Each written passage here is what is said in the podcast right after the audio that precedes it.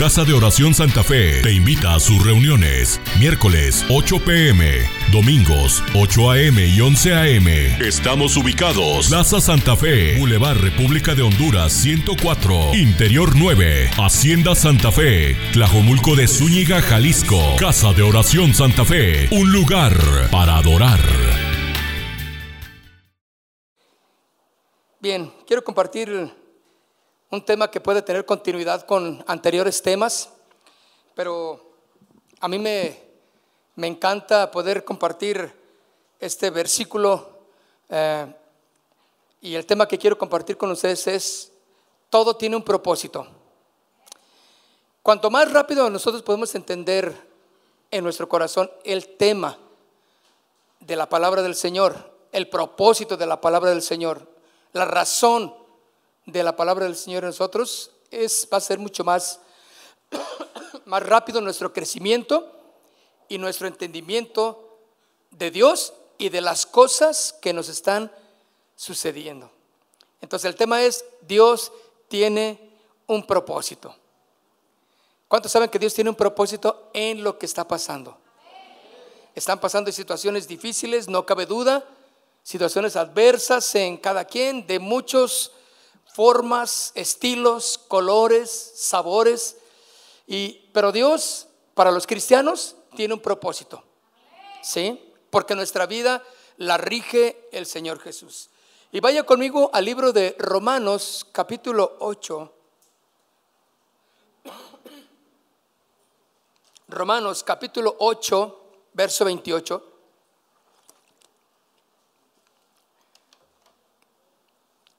Sabemos que para los que aman a Dios, ya empezamos con problemas aquí, mis hermanos.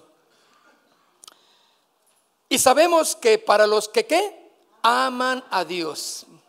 Entonces, si verdaderamente tú quieres que las cosas que suceden en tu vida tengan el propósito de Dios, porque déjame decirte, el adversario también tiene su propósito.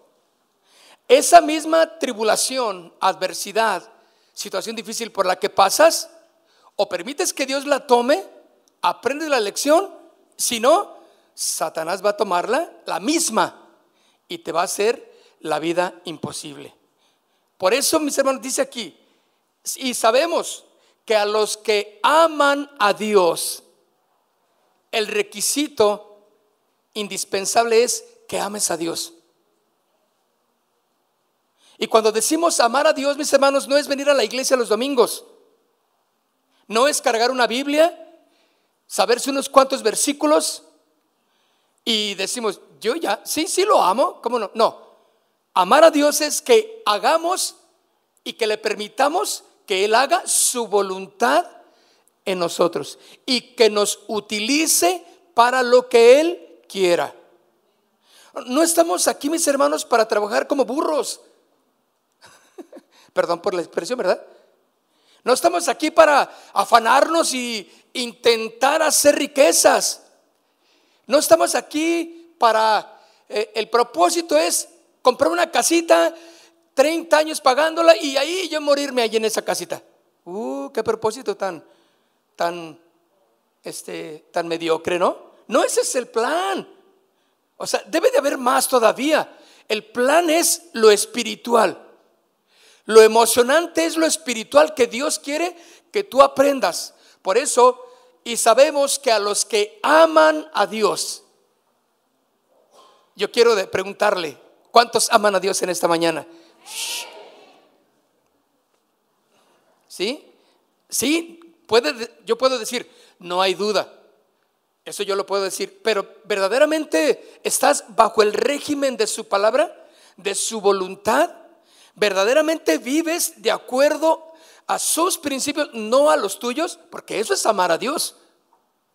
Amar a Dios es bendecir, ayudar al prójimo, sin esperar recibir nada. Ese es amar a Dios, ¿verdad?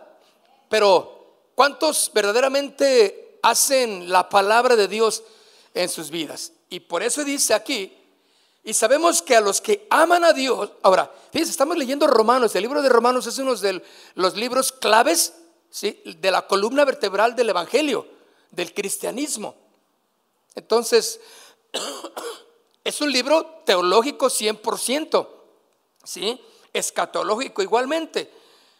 Y en este libro encontramos que dice que los que aman a Dios, todas las cosas les ayudan a bien. ¿Cuántas cosas?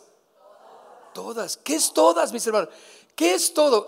¿Se ha puesto a pensar todo? ¿Qué es todo? Es todo lo de usted, todo lo que engloba su vida, todo lo que usted hace, todo lo que usted en donde se desenvuelve, todo lo que usted hace, ahí es donde Dios quiere hacer su voluntad. Ayudan a bien. Podrá pensar que no hay una elección hasta aquí entre cosas buenas y cosas malas. Porque dice uno, ah, no, pues si suceden cosas buenas, pues me va bien. Claro, ¿verdad? Cuando usted llega al médico y, el médico le dice, ah, no tenía nada, era una falsa alarma, miren, le hicimos su, examen, su, radiografía y, no, no, no, todo está bien, nada más tomas estas pastillitas una semana, un mes y, se acabó el problema. Ah, pues ¿quién dice hoy? Pues gloria a Dios, ¿sí o no? Pero ¿qué tal cuando le dicen otra cosa? ¿Qué tal cuando así como un balde de agua fría, le dice, ¿cómo, doctor? ¿De verdad no, no está mal? Este, ¿Puedo pedir otra opinión? Sí, adelante, vaya a pedir. Y el otro especialista te dice lo mismo. Es más, te dice todavía que te queda una semana nomás. Bueno, una semana menos, pues, de los años que te dijeron, ¿sale? Y, dice, ahí, obra para bien. Eso es obrar para bien, ¿sí o no? Y te quedas, y Señor, creo que te equivocaste ese versículo no es para mí. Señor, algo está fallando. Hay dos cosas, mis hermanos, aquí, en este versículo que podemos entender y que quiero señalar aquí. La primera es, el primer, la primera cosa, que este pasaje va dirigido a aquellos que aman a Dios. Lo que me sucede a mí, lo que me pasa a mí, lo que es mi persona, lo que me afecta, ¿sí? A mí, en, mi, en mi pequeño entorno, sea mi esposa, mi familia, mis hijos, eh, mi vida, eh, mis sentimientos, mis deseos, mis sueños, mis planes, eh, mi salud, ¿verdad? Este, eso, es, eso es lo que es importante entenderlo, que este pasaje va dirigido a lo que a mí me sucede, por lo cual pues, yo puedo entender que si amamos a Dios, este pasaje va dirigido para mí es mío. Pero la segunda cosa, mis hermanos, que podemos ver aquí es que lo que me sucede tiene que afectar a los demás. Que lo que Dios va a hacer en mí tiene que traer un efecto a los demás. Un efecto positivo. Un efecto que sea una bendición para los demás. Y ahí es cuando Dios primero quiere tratar en nosotros, enseñarme, eh, decirme a mí lo que yo necesito hacer, cómo estoy caminando, cómo confiar en Él, para entonces yo poder ser bendición a todos los demás. Entonces, mis hermanos, todo obrará para bien, para aquellos que aman a Dios. Todo en la vida de un hombre que ama a Dios, de una mujer que ama a Dios, es necesario que pase para bien. Proverbios capítulo 12, en el verso 21, dice, ninguna adversidad acontecerá al justo. Proverbios 12, 21. Ninguna, fíjense, dice ninguna. Cuando Dios habla, mis hermanos, es verdad lo que Él dice. Ninguna adversidad acontecerá al justo. Adversidades que no tengan un propósito. Ninguna adversidad acontecerá al justo, mas los impíos serán colmados de qué? De males.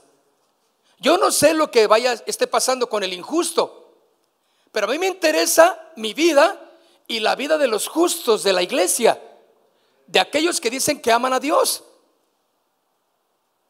Es como yo tengo mi alabanza y mi adoración personal, ¿verdad? Yo decido levantar mis manos, cantar, exaltar, gritar y, derramar mi corazón en la alabanza y en la adoración. Pero al abrir mis ojos, veo algunos que, que Dios mío, no, no, no, nada les emociona. No están eh, eh, en ese ámbito de, de, adoración, de la alabanza. Y, y yo aquí des, este, desbaratándome, ¿verdad? Eh, alabando y cantando. Y digno eres tú de adoración. Y, yo volteo a ver y digo, otros que nomás digo, no, no entienden. No le pueden encontrar el sabor a lo que estamos entonando. Ahora, me apena, me aflige, pero allá él, ¿sí o no? Allá ella. Yo no puedo hacer más más que intentar ser un ejemplo para ellos, ¿verdad? Pero más que eso, yo quiero adorar al Señor, independientemente de ustedes. Igualmente ustedes. Ustedes adoran, deben de alabar y adorar al Señor independientemente de mí o de quien sea, porque no estamos aquí para agradar a los demás, sino mi beneficio viene de Dios. Entonces, mis hermanos, Proverbios 12:21 dice, ninguna adversidad acontecerá para el justo, mas los impíos serán colmados de males. ¿Cuáles son los justos? Los que viven de acuerdo a la palabra. ¿Sí? Los que aún en medio de adversidades, de situaciones difíciles, para los justos, nada es la adversidad. Porque Dios ha tomado la vida y va a enseñarnos que aún a pesar de las llamadas adversidades, el Señor está con nosotros. Pero nos va a enseñar a confiar en Él. ¿Sí? Nos va, nos va a enseñar a que pongamos nuestra confianza en el Señor, porque a los que aman a Dios, todas las cosas les ayudan a bien. Toda adversidad, toda situación, mis hermanos. Nada en vano, escuchen, nada en vano le acontecerá al justo. Cuando decimos nada en vano, quiere decir que nada sin propósito le va a acontecer al justo. Entonces puedo entender que lo que acontezca en un justo, como en ti y en mí, va a tener un propósito. No es en vano, no es algo que pues eh, las circunstancias van dominándote y, y pues es parte de la casualidad de la vida. Claro que no. Nuestra vida está regida por la voluntad perfecta de Dios. ¿Cuántos están pasando por adversidades? Situaciones difíciles. Unas ya las sortearon, pero van a venir otras. A lo mejor ahorita estás en una calma. Está bien, goza la calma del Señor, porque no sé mañana qué viene. Pero el mañana, como dice ese canto, no sé si vendrá. Solo sé que hoy quiero adorarle. ¿Sí o no? ¿Se acuerdan de ese canto? Entonces, pero de que viene mañana, pues viene y espero verlo pero de que vendrán calamidades y, sufrimientos y adversidades y, tribulaciones, mis hermanos, vendrán, ¿sí o no? La cosa es, ¿tu corazón está preparado? ¿Tu razonamiento y tu mente está dispuesta a entenderlo? Y que en medio de ello puedas decir, Dios tiene un propósito. Dios tiene un propósito. Todas las cosas ayudan para bien. ¿Cómo? Quiere decir que algo que a mis ojos no está correcto, no está bien. Dios puede hacer algo que sea de beneficio para mí. Fíjense que sí. A lo mejor razón, un razonamiento normal, dices, ay, ¿cómo esta desgracia que me pasó? ¿Cómo esta tribulación que estoy pasando? ¿Cómo esta situación? Dios, no, no, no creo que Dios tenga control de ello. Para los justos podemos decir, Dios tiene un control de todo ello. Dios sabe por qué para yo aprender la lección. Dios quiere que yo madure. Dios quiere que yo pueda entender que Él es justo y que no hay ni una injusticia en Él. Que sus planes son de bien y jamás de mal. Su voluntad es perfecta. Entonces, lo que Él quiere es que yo aprenda, que entienda que lo que me sucede a mí, también le sucede a los incircuncisos. Si, si queremos llamarlos así. Pero para que me entienda, a los que no conocen al Señor, ¿de acuerdo? A los que Jesucristo no es su Señor y Salvador, le sucede lo mismo. Se le murió un hijo al, vecino, se le murió un hijo al cristiano también. Se enfermó de cáncer el vecina, la vecina, pues la cristiana también tiene cáncer. El asunto es, aprendes la lección de, lo, de, que Dios dice, todo obra para bien. ¿Qué querrá el Señor enseñarte en ese tiempo de adversidad? ¿Algo habrá? ¿O, somos obra de casualidades? ¿O somos obra de, de simples este, circunstancias? Claro que no. Nuestra vida está bajo el control de nuestro Dios. ¿Le puede dar gracias a Dios por eso? Y decir, Señor, gracias por ello. Nada entonces, mis hermanos, de lo que le sucede al justo es en vano. Eso me da descanso. Yo la riego, yo me meto en problemas, tanto como usted comprenderá, ¿verdad? Decido mal, hago mal un negocio y me sale con que en lugar de ganar, perdí y todavía debo.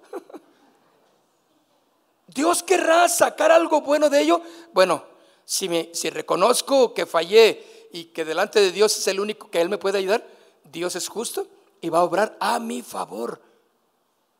¿Cómo? Dios lo hace, mis hermanos. Por eso podemos decir como el versículo clave que a los que aman a Dios, ¿qué? Todas las cosas les ayudan para bien. Dile al que está a un lado contigo, todo te ayuda para bien si amas al Señor. Si amas al Señor. No son palabras mágicas, ¿verdad?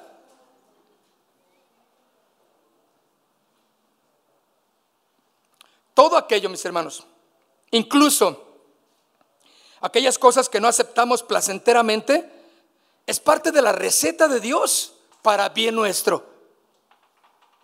No es accidental, por eso la palabra de Dios en segunda de Timoteo, capítulo 3, en el verso 12 dice, segunda de Timoteo, capítulo 3, verso 12, dice, y también todos los que quieren vivir piadosamente en Cristo, o sea, bajo el gobierno de Cristo, todos los que quieran verdaderamente guardar la fe, todos los que quieran seguir siendo discípulos de Cristo, de Cristo Jesús, padecerán qué? A ver, dígalo fuerte, padecerán persecución. Ahora, nos está hablando de una historia, porque era reciente lo, esto que se escribió en cuanto al inicio de la iglesia cristiana. Hubo persecución literal.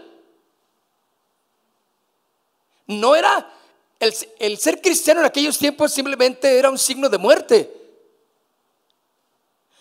Por eso los cristianos en aquellos tiempos, mis hermanos, o los verdaderos discípulos, eran de calidad mucho mayor. ¿Por qué? Porque sabían que estaban sentenciados, si eran discípulos de Cristo, estaban sentenciados a toda la persecución que, que fuera a venir.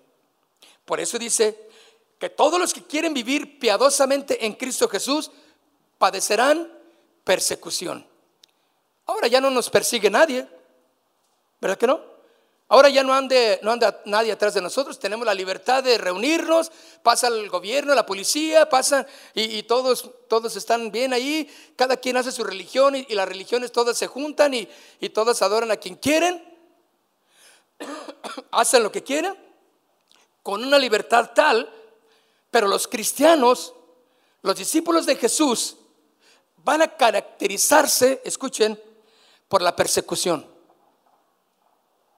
porque no nos vamos a poder amoldar a los principios del mundo, porque no vamos a hacer lo que ellos hacen, porque en cuanto tú puedas mencionar que tú eres un cristiano, te van a ver así con el ojo ya este, raro y van a decir, ¿cómo, cómo? En cuanto tú digas, sabes que yo no creo en esas desviaciones sexuales, ¿cómo? ¿A poco tú, ¿A poco no eres de los que van a las marchas? ¿A poco? Y tú dices, no, sabes que yo no creo eso. Porque la Biblia de Dios me enseña otra cosa. Entonces, tú haces la diferencia y ahí empieza la persecución. La diferencia entre un justo y un injusto. Ahora, ¿vas a padecer? Claro que sí. Pero claro es, mis hermanos, que hay que aprender la lección que Dios quiere enseñarnos para que una vez aprendida podamos ser una bendición para los demás. Porque no es solamente que yo lo aprenda, yo lo sepa y, y crezca y crezca y crezca sin provecho. Porque al crecer en el Señor, al entender la palabra, Dios me lleva a bendecir, a edificar, a testificar en los demás quién es Jesús en mi vida. Un verdadero discípulo eso lo hace. Por eso todo lo que sucede obra para bien a los que aman al Señor. Yo lo puedo entender entonces. Salmo 80, 34, Salmo 84 en el verso 19. Salmo 34, verso 19. Miren lo que dice. ¿Cuál es la primera palabra que aparece ahí? Dígamelo. Muchas. No, pues si no lo quitan ese, no, pues como verdad. Por eso la iglesia no responde. Chuy, ándale mi Chuy. Bueno, yo se los voy a decir. Corazón dice, ¿por qué no responden?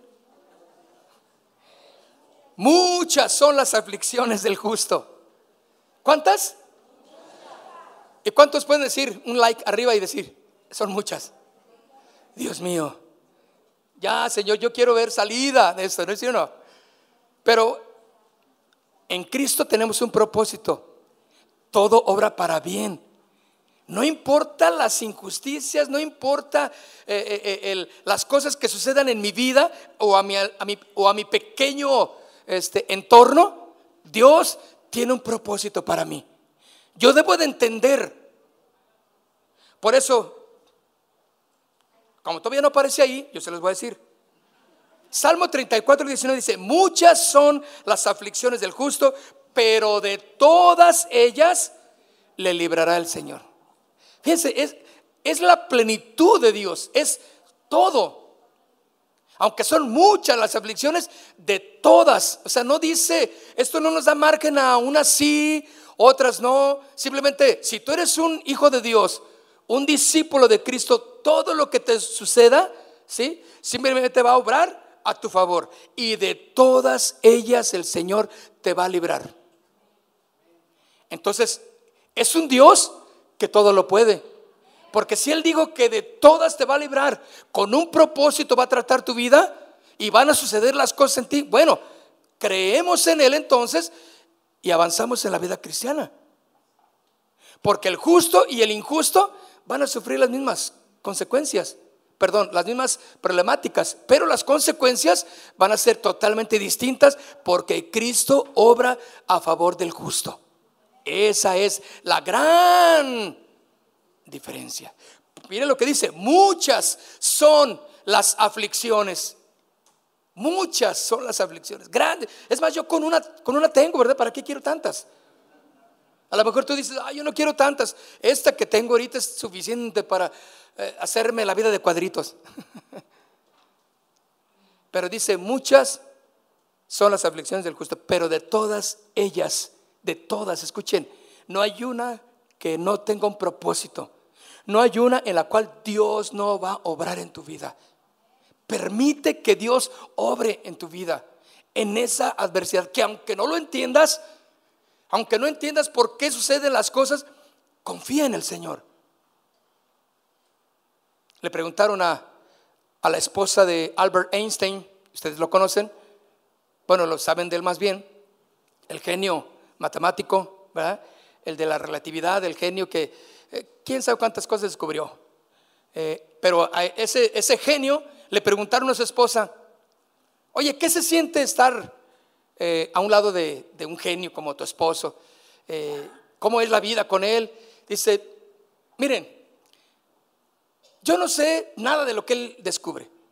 Yo no sé nada de ciencia, no sé nada de relatividad, yo no sé nada de los átomos, no sé nada de las fuerzas, pero yo estoy con Él no por lo que Él sabe hacer, sino porque lo amo.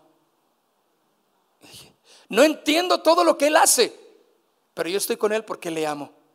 Y esa es una, una relación que podemos tener con nuestro Dios, ¿no? O sea, no entendemos muchas cosas. Claro que no.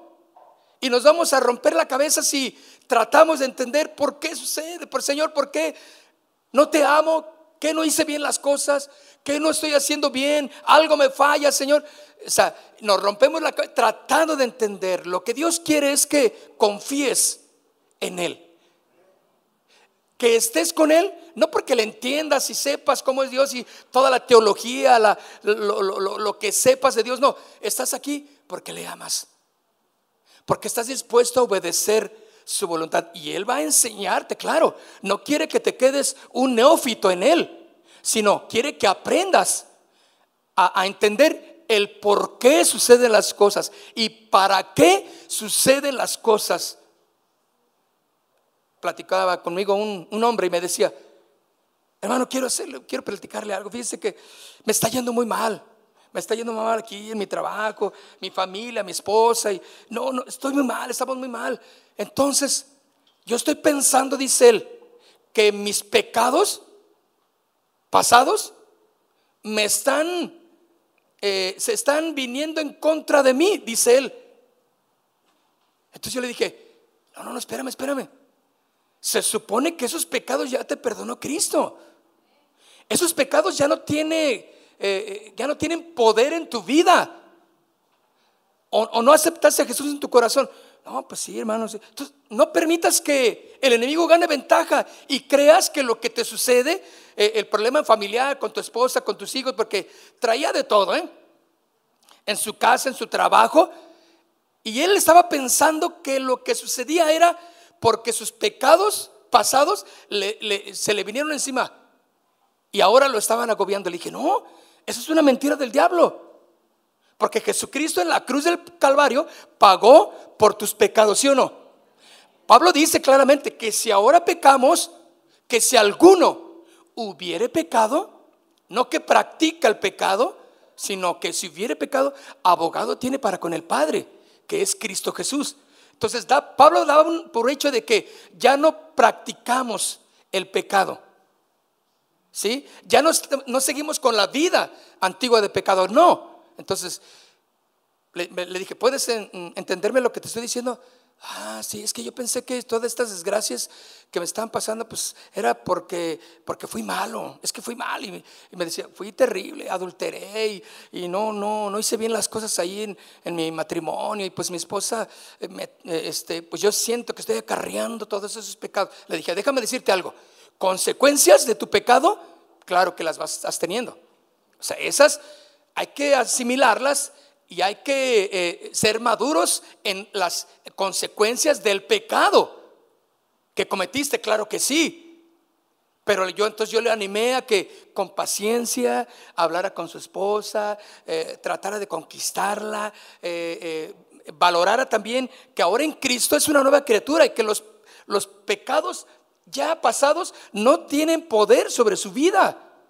Qué difícil poder entenderlo en la mente, ¿no? Porque ello le estaba trayendo problemas a él. Entonces, mis hermanos, dice el Salmo 34, 19, muchos son las aflicciones del justo, pero de todas ellas lo librará el Señor.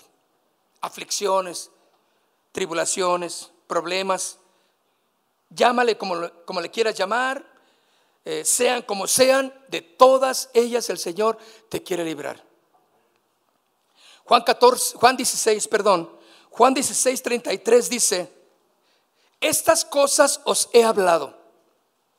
Juan 16, 33.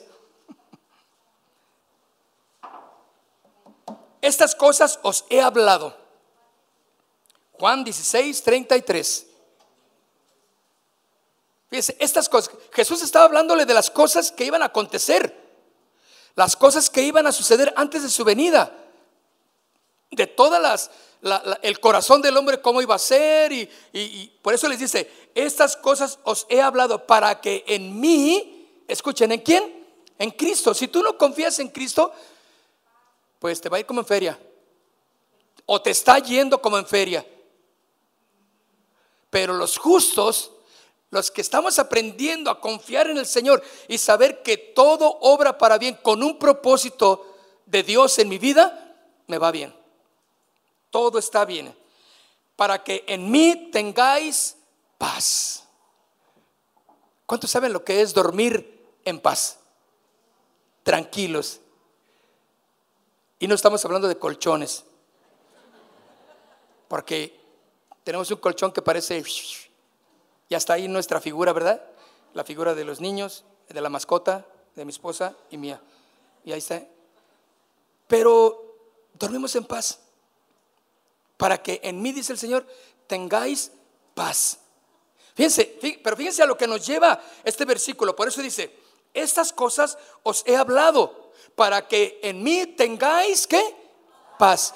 ¿Cuáles cosas habló Jesús? Aflicciones, tribulaciones, las cosas por venir, las cosas terribles, el corazón de los hombres malvados, eh, las injusticias de la vida. Claro que sí. Todo ello va a venir. Pero ya se los estoy diciendo, dice Jesús, pero para que en mí tengáis que paz. Si tú no duermes bien y andas con tus pastillas para dormir, necesitas a Cristo necesitas que Cristo sea verdaderamente tu Señor. Porque eso es simplemente un derivado de no confiar en el Señor. ¿Sí? Que tú necesites tomar algo para descansar. ¿El Señor dónde está entonces en tu vida? Claro, estoy hablando de que médicamente puede ser algo que necesites, pero solamente temporal. Pero hermano, ya tienes cinco años, seis años, siete años tomando tus pastillas y no duermes bien. Hablando de no tener paz. Déjale al Señor que obre. Descansa, aprendamos a descansar en el Señor y Él nos va a dar paz. Dice, para que en mí tengas paz. Pero mire lo que sigue diciendo. En el mundo tendréis aflicciones. Pero confiad, yo he vencido al mundo, dice el Señor. Yo ya lo vencí. Tú no te preocupes, confía, apréndelo. Entonces, en estos versículos que hemos leído, mis hermanos, mientras que en algunos nos dicen que ninguna adversidad le acontecerá al justo, con eso se entiende que aún en las aflicciones no son en vano o no son malas, y no son accidentales todo lo que suceda. ¿Sí? No es algo que, que estamos a la deriva de, del vaivén de las circunstancias, no. Los justos, los cristianos, los discípulos del Señor están asegurados en Él. Y aunque pasen por el valle de sombra de muerte, no temeré mal alguno, porque tu vara y tu callado me infundirán aliento. O sea que yo también voy a pasar por, claro que sí, cuando un familiar muy querido muera, claro que sí. Cuando suceda algo en mi trabajo, claro que sí. Que me hablen de la oficina, que hay una junta, uh, esas llamaditas ya me siempre nos, nos mal, ¿verdad? Porque dices, y algo pasó. Y ven, queremos platicar. Confía en el Señor.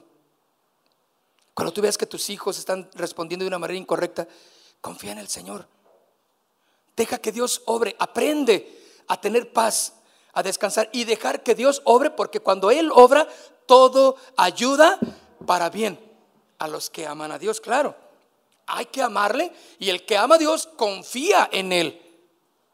No necesita agarrarse de nada más más que del Señor.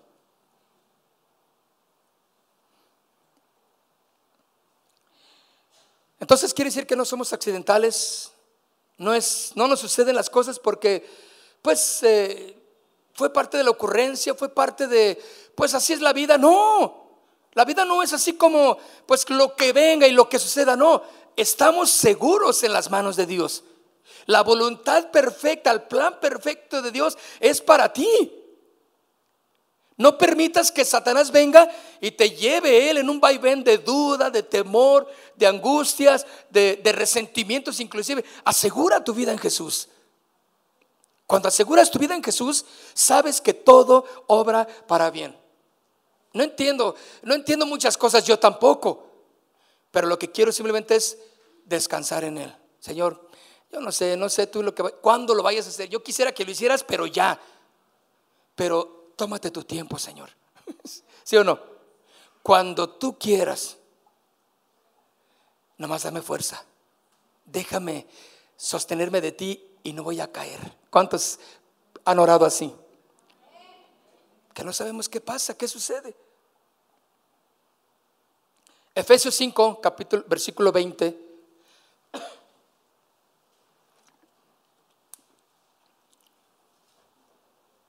Dando siempre gracias. ¿Por qué, mis hermanos? Gracias por todo. Dando siempre gracias por todo. ¿Has aprendido a darle gracias a Dios por todo? Bueno, ejercítalo más, ¿de acuerdo? Le pides la parada al camión, no te dio la parada, te dan ganas de... Señor, gracias. Porque a lo mejor ese camión, tres kilómetros adelante, se iba a estrellar. O iba a subirse un asaltante. No sé, ¿sí o no? Señor, ¿y tú aferrado a que te quieres ir en él?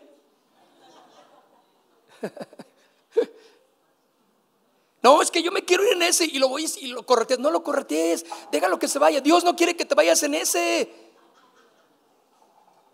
¿Por qué? No sé.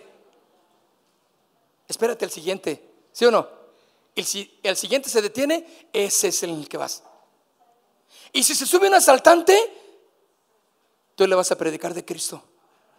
Ah, bueno, bueno, ¿sí o no? Ok, ¿o para qué crees que, para qué crees que estás en la vida? Si no es para aprender las cosas del Señor y poner en práctica y ser una bendición para otros, ¿sí o no? Dios, hermano, va a usar tu vida de la manera que tú menos piensas que lo puede hacer. Pues yo no sé. Por eso dice,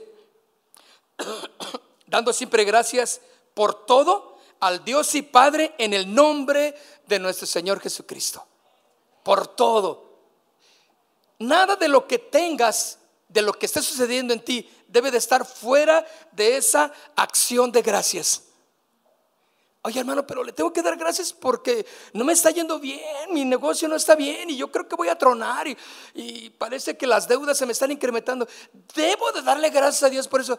Dice todo, no sé que no entiendas todo, Oiga, pero hermano, es que, es que no, no encuentro esto, me está yendo mal, es que mi familia, es que, y a poco tengo que darle gracias a Dios también por eso. Dice que en todo.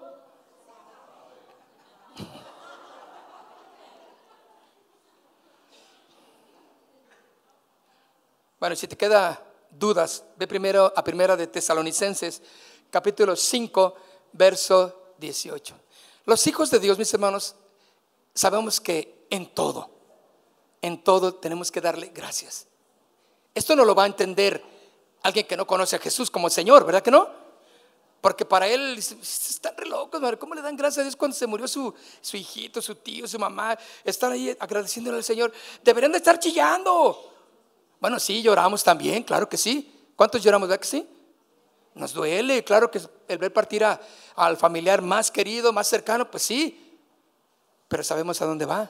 Y sabemos a dónde vamos a ir cuando sea el momento de partir. Pero mire lo que dice, Primera Tesalonicenses 5:18. Dad gracias otra vez, ¿en qué? A ver, yo quiero que cierre sus ojos. Piensa en algo que no está totalmente de tu agrado, que te está sucediendo. Cierra tus ojos y, dile en una voz audible, pero no digas el problema. Dile, Señor, gracias. Gracias te doy por eso. Gracias te doy por la situación en casa.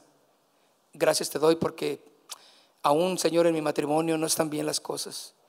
Gracias porque estoy sola como sin esposo en la casa y yo soy la que va al frente. Dile lo que, lo que hay en tu corazón de aflicción. Dile, no he encontrado un compañero, no he encontrado mi compañera. Eh, dile, gracias, Señor, porque tu palabra dice que te voy a darte gracias en todo. Y yo te quiero dar gracias en el nombre de Cristo Jesús. Amén, dile. Amén. Porque esta es la voluntad de Dios. para con vosotros, ¿en quién? En Cristo Jesús. Esa es la voluntad. ¿Qué? ¿Cuál es la voluntad? Que demos gracias en todo. Toda situación buena o mala, tenemos que ser agradecidos. Dios nos dice entonces que debemos de dar gracias en todo. Generalmente le damos a Dios gracias, ¿sí?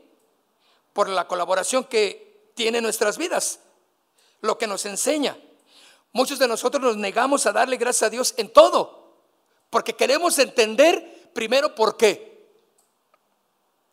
Pero mis hermanos, cuando verdaderamente honramos y somos hijos de Dios y justos y temerosos de nuestro Dios, le aprendemos a dar gracias por la simple razón de que Él es Dios. Pero muchas veces no creemos que Dios tenga parte en esa situación. No pensamos que Él esté en todo. Y pensamos que algo se le salió ya de la mano de mi vida. Que está sucediendo esto porque ya se le escapó de las manos. Y pensamos que es un diablillo que anda por ahí, que se escapó y, y y te anda haciendo travesuras. Y que si te vas en la bicicleta y, tú vas ah, bien contento en tu bicicleta y si no te diste cuenta caíste en un pozo y te caes y el diablillo fue el que te echó ahí la, zancadilla. Eh, los diablillos no son aquellos que le aprietan un botón rojo y, y hasta te ven así. no, no es eso. Y ni mucho menos para los cristianos, claro que no. El diablo no anda con los justos y bueno, ¿sí? Y que se le truena la llanta y que se le Claro que no, mis hermanos. Hay veces que cuando, cuando las cosas son malas, le preguntamos y le echamos la culpa a Dios. ¿Por qué me sucede esto, Dios? ¿Por qué te olvidaste de mí, sí o no? Cuando las cosas son buenas y nos va bien, ah, pues yo lo hice. Ah, pues yo, pues yo puedo. La verdad, este, soy bueno yo para los negocios. Mira, la verdad, no hay como yo. Mira, donde pongo el ojo, pongo la bala. Yo me va bien. Qué ingratos. O sea, ni en la mala, ni en la buena, le damos gracias a Dios. Y Dios quiere cambiar eso en nuestro corazón. Que todo lo que sucede, escucha, más vale que lo aprendamos porque es para bien nuestro. Dios tiene un propósito. No es una casualidad nada en los justos de lo que nos sucede. Aunque no lo entiendes, descansa en el Señor. Dice, Señor, yo no sé qué está pasando, pero yo confío en ti. ¿Cuántos pueden tener ese valor y esa fuerza para descansar y tener paz en Cristo Jesús? ¿Sí? ¿Están bien? Lucas capítulo 22, verso 31. Dice Lucas 22, 31. Dijo también el Señor, el Señor Jesús, Simón, Simón, he aquí Satanás os ha pedido para qué? Para zarandearte como a trigo. O sea, Satanás, escuchen, no tiene el poder. El poder lo tiene el Señor Jesús, nuestro Dios. Por eso Satanás no, no puede obrar en los hijos de Dios. Por eso nosotros estamos bajo la voluntad perfecta de nuestro Padre, si estamos cobijados en Él. ¿Sí? Pero si eres un cristianoide, que de vez en cuando te acuerdas que hay una Biblia, que hay que orar y que hay que hacer algo para Dios, bueno, no esperes que Dios responda como le responde a un hombre con integridad, a una mujer con integridad. Claro que no, porque Dios ve por sus, sus hijos. Y Dios está al tanto de lo que sucede y va a enseñar la lección más importante, que aprendamos a confiar y darle gracias a Dios en toda situación. Entonces, Satanás le dice a nuestro Dios, al Señor Jesús, dame chance de zarandear a Pedro. Fíjate, le tiene que pedir permiso, ¿te checas? Ese es nuestro Dios. Entonces Satanás no puede andar ahí haciendo sus travesuras malévolas por ahí. Claro que no. Está en el plan perfecto de nuestro Dios. Satanás solamente hace lo que Dios le está permitido que haga.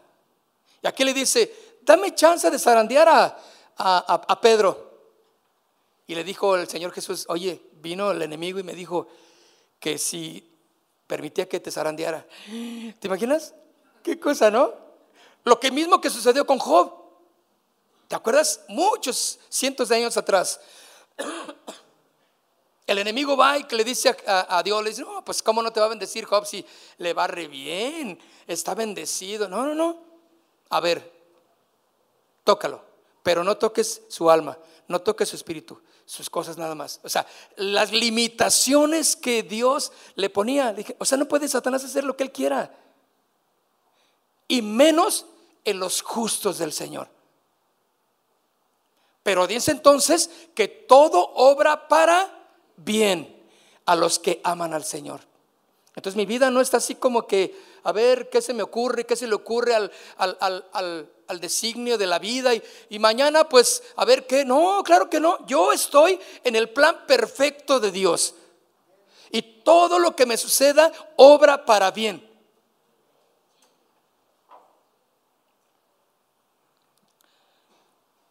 ¿Sí están conmigo o no? Entonces podemos ver que no somos o que somos tentados solamente en, la, en la voluntad, en la autoridad perfecta que Cristo permite, ¿verdad? Que podamos soportar. No porque el diablo quiera hacerlo y él va a tener toda la autoridad. Claro que no, mis hermanos. Ahí cuando le dice en el libro de Job, capítulo 1, verso 22, dice, hablando de Job, en todo esto no pecó Job, ni atribuyó a Dios despropósito alguno. En Job 1.22. O sea, cuando dice que Job no pecó, porque siempre le dio gracias a Dios. Dice que nomás le daremos a Dios cuando nos gracias cuando nos va bien y cuando nos va mal no. Dios es Dios de la vida y Dios de la muerte. Dios da y Dios quita. Sea él exaltado, dice Job. En todo esto no pecó. Le estaba yendo como en feria Tal vez como te está yendo a ti. Pero Job entendió y ni atribuyó a Dios despropósito alguno. Dios tiene un propósito. Tal vez tú te preguntas, ¿por qué sigo desempleado? ¿O por qué sigues solo, sin compañero, sin compañera? ¿O por qué no has sido sanado o sanada? ¿O por qué te pasó esto o aquello? Haz lo que el justo Job hizo glorificar a Dios. Porque para los que aman a Dios, todas las cosas les ayudan a bien. Y sabes, cuando tú aprendes esto, viene la segunda parte. Cuando tú entiendes que lo que pasa en tu vida es en el propósito eterno de Dios, o sea, no entiendes el plan perfecto o, o completo, pero entiendes que Dios tiene tu vida en sus manos. Cuando lo entiendes, entonces Dios te va a llevar a que puedas ser de bendición a otro lado. Porque ya lo entiendes, que aún en la injusticia de los hombres, Dios va a obrar en ti. Y recuerdo aquel hombre que estaba en su empresa muy feliz y un día le lo demandaron allí mismo en su empresa por un desfalco económico que hubo. Le echaron la culpa a él. Él era un fiel hombre en la iglesia, pero lo metieron a la cárcel. ¿Te imaginas en la cárcel? Un hombre justo que sabíamos, y nosotros sabíamos que era de buen testimonio. Él dijo, yo no lo hice, yo no lo agarré. Y, este, pero mientras que investigan, pues te vamos a encerrar. Pues estaba ahí unas, duró unos cuantos días primero, porque él dijo, no, pues ahorita salgo. Pues cuál, nada que salía. Pasaron las semanas, pasaron los meses y no salía. ¿Y qué crees que era el plan perfecto de Dios para él? Que predicara en la cárcel. ¿Será que Dios necesite llevarnos a esos términos para entender y para que cumplamos su voluntad. Este hombre compartió ahí en la cárcel. Les habló de Cristo allá a los presos que había con él. No entendía el por qué eran tan injustos con él, pero él estaba allí. Pero él decía, Señor, gracias, lo entiendo. Y le empezó a dar gloria a Dios y empezó a predicar. Y cuando salió, después de meses, salió contento, bendecido. ¿Cómo estás, hermano? Lo fuimos a ver a su casa y, luego ya fue a la iglesia. ¿Cómo estás, hermano? Hermano, estoy bendecido porque hice lo que Dios quería que hiciera. ¿Será que fuera, era necesario? Porque este hombre no iba a tener tanta carga así como voy a ir a la cárcel a predicar. Ahora, sí hay llamados así especiales que Dios hace, ¿sí? Estoy de acuerdo.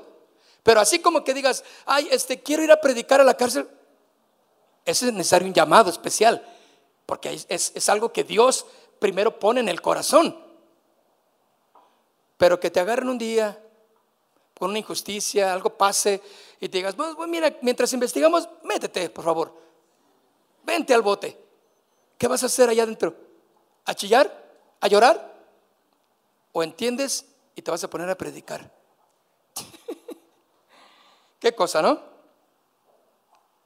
Vaya conmigo al libro de Hechos de los Apóstoles,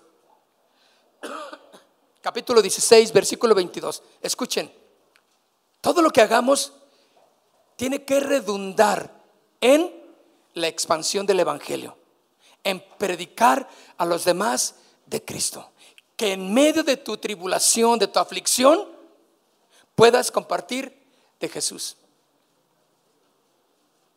Ya nos ha pasado que cuando vamos a visitar a, algún familiar enfermo, ya le pasó aquí a la hermana Lupita también, eh, y, algunos que sus familiares están enfermos, y van y van a visitar, tienen una consulta médica, y, y ven que su caso, pues sí es difícil, pero hay otros casos que ves que dices, que está tremendo este caso, mira, están pobres, no tienen quien los ayude, no tienen nada. Y, entonces yo necesito predicarles. Y te agarras predicando a los demás, ¿sí o no? Acá está tu enfermito, pero acá están los enfermotes. Y tienes que predicarles de Cristo, ¿sí o no?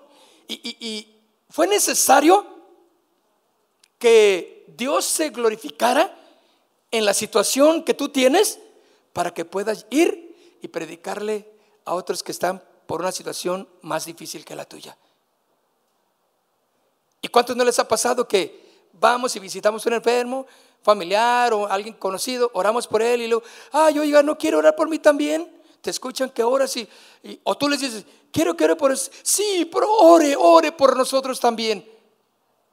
Pues Señor, pues aquí me trajiste y si se enfermó del estómago mi hijo y pues ahí te lo encargo, hijo, ahorita vengo y voy a dejarme ir a predicar. ¿Sí o no? Y la enfermera, venga, venga, acá, venga, venga, este, ay, este niñito, mire, necesita mucho. Y tú, ay, Señor, parece me trajiste aquí, Señor. ¿Sí o no? Dios hace las cosas que menos pensamos que puede hacer, pero tiene un propósito. Y fíjense, Hechos capítulo 16, en el verso 25, y se agolpó el pueblo contra ellos, o sea, contra Pablo y Silas, ¿no? Y los magistrados, rasgándole las ropas, ordenaron azotarles con varas, después de haberles azotado, ¿cuánto? Mucho, o sea, un total sufrimiento, mis hermanos, no era cualquier cosa, un total sufrimiento, ¿verdad? Los echaron en la cárcel, mandando a quién? Ahí está, un carcelero, un carcelero que no conocía a Dios, un carcelero que necesitaba de Jesús. Tú no sabes cuántos carceleros te puedes encontrar en la situación en la que tú les puedes ayudar. Y tú tienes que saber que en esa adversidad tuya, Dios se va a glorificar y la permite para que tú hables de Jesús a, los carceleros. Porque aquí dice que estaba el carcelero, le dijeron que los guardase con seguridad, el cual, recibido el mandato, los metió en el calabozo de más adentro y les aseguró los pies en el cepo. Pero a medianoche, orando, Pablo y Silas cantaban himnos a Dios y los presos les oían. nada pudo detener a Pablo y a Silas. Ellos ya entendían que estaban ahí con un propósito. Escucha, esa situación adversa en la que tú estás, o en la que tuviste, o en la que vas a estar, el propósito es de Dios. Que tú glorifiques a Dios en ello. Y tú vas a salir rápido, pero vas a tener que cumplir también el propósito de compartir, de ser luz, de testificar de Jesús a los demás. Aquí dice que Pablo y Silas cantaron, las puertas de las cárceles se abrieron y el carcelero pensó que todos habían corrido como locos. Pues ¿quién no? ¿Verdad? Como ha sucedido aquí en México también, ¿verdad? Hace un boquete porque uno se escapa. No, pues 45 mil van atrás de él. Y Pablo dijo, no, no, no, no, no, no, eh, no te hagas porque ya se iba a matar. Porque ya le iba a tocar esa. Si se escapan, tú vas a pagar con tu vida. Era la ley del carcelero. Entonces dije, dijo, pues de una vez me mato, pues ya se fueron. No, no, no, no, espérate. Aquí estamos todos. A ver, échanos la luz. Y los contó el carcelero, 45, 50. Aquí están todos. No falta nadie. Les tomó lista a todos y ahí estaban. Aquí estamos. Entonces, Pablo y Silas empezaron a predicarle, a hablarle de Jesús. Ahora, fueron llevados a eso, en esa situación, para predicar.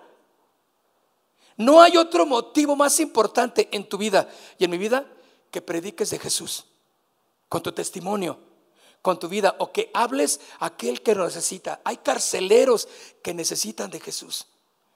Cuando este carcelero recibió el mensaje, ahora, si Pablo y Silas no hubieran eh, eh, hecho lo que hicieron para ir a la cárcel, pues quién sabe si a lo mejor el carcelero no iba a recibir a Jesús nunca.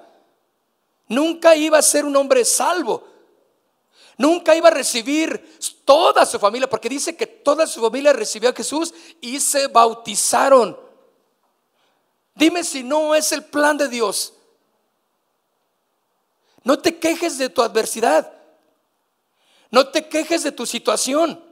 Antes dale gracias y dile, Señor, yo te doy gracias porque aunque no entiendo, he llorado delante de ti, he clamado delante de ti, pero tú quieres que yo predique tu palabra y yo lo voy a hacer. Y cuando Pablo y Silas cumplieron eso, mis hermanos, hubo salvación en la casa del carcelero y toda su familia se convirtió a Cristo. En medio de la adversidad de Pablo y Silas, ellos estaban adoloridos de la espalda por todos los chicotazos que les dieron. Pero ellos sabían que ese era el propósito de Dios. ¿Cuántos quieren ser llevados a cumplir el propósito de Dios. Lo que Dios disponga para nosotros hay que hacerlo. Quiero invitarte a que te pongas de pie.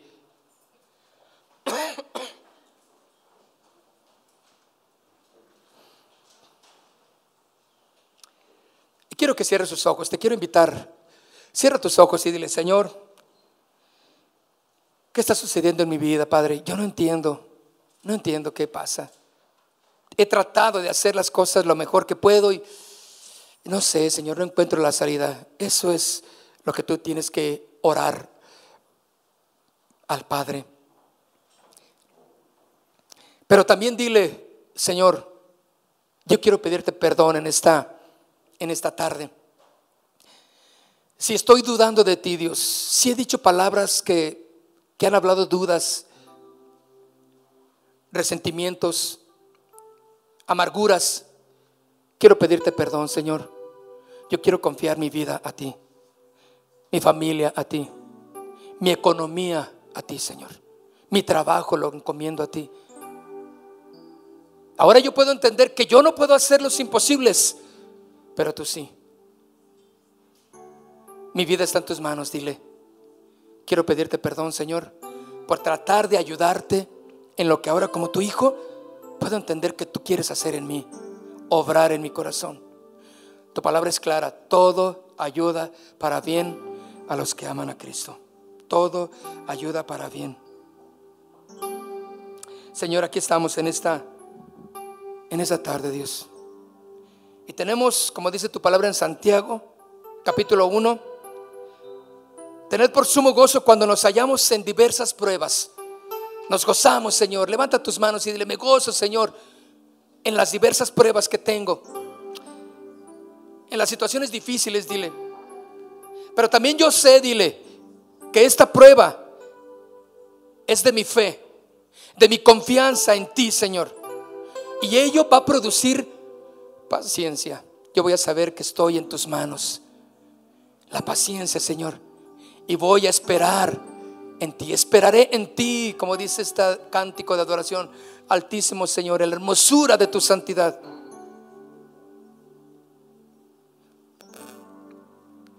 Y dice la palabra Señor, también me enseña que la paciencia hace su obra completa en mí para ser perfecto y cabal, o sea, con entendimiento, con un juicio sano de lo que estoy creyendo. No soy llevado por circunstancias en un vaivén de emociones, de pensamientos filosóficos. Es tu palabra la que me mantiene firme. Y si tu palabra dice que todo obra para bien, si así lo dijiste, Señor, yo lo creo entonces.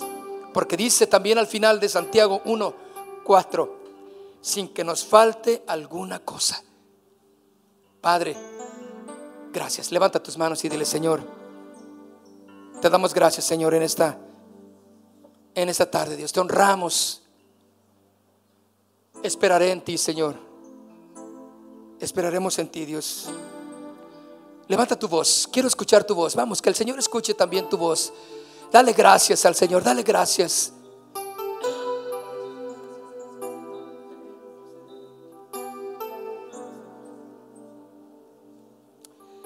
Dale gracias al Señor. Quiero escuchar. Dile, Señor, quiero levantar mi voz para honrar tu nombre, Dios.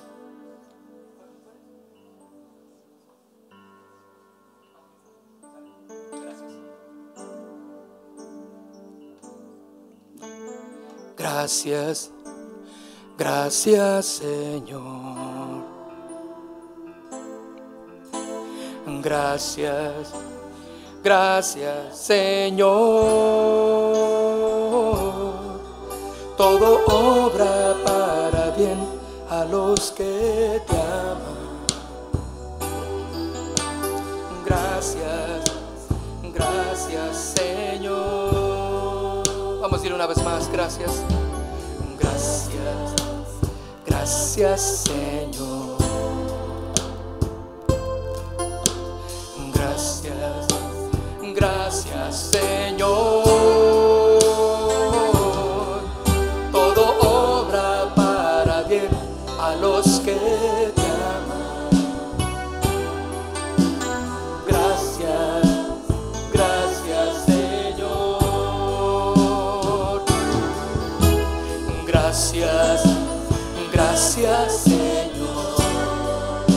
Levanta tus manos y díselo.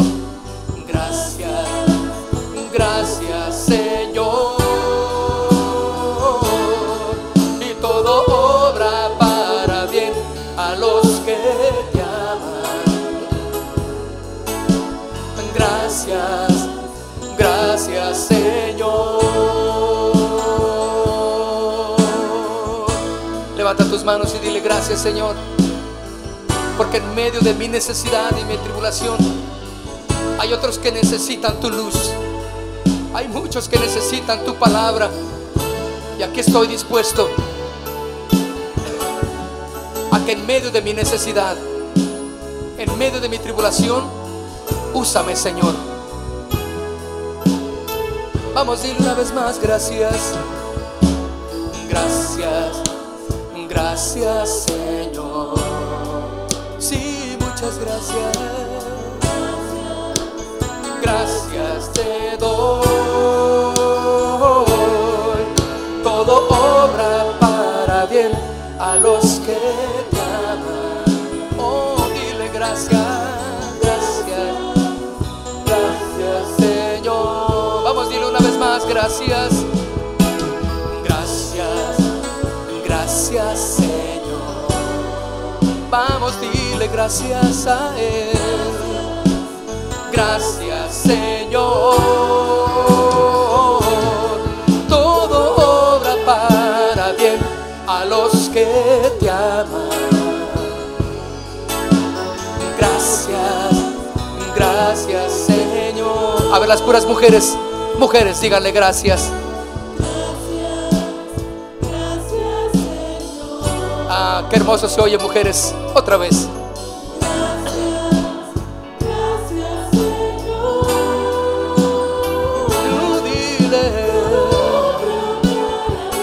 Así es. Así es, así.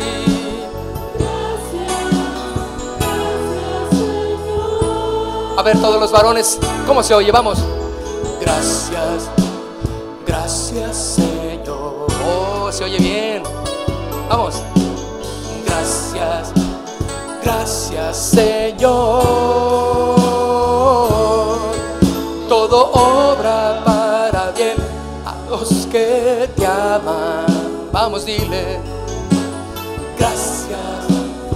Gracias, Señor. Ahora una vez más juntos, todos, gracias.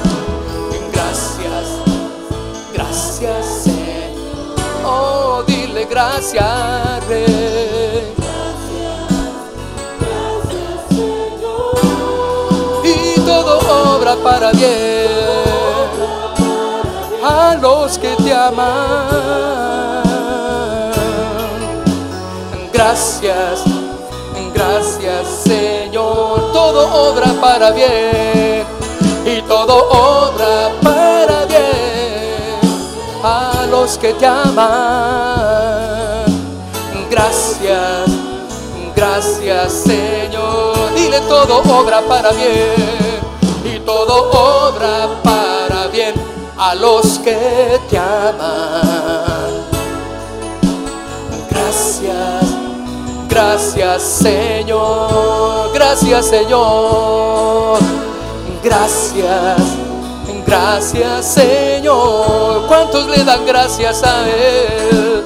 Gracias, gracias Señor. Dile una vez más, gracias, gracias, gracias Señor.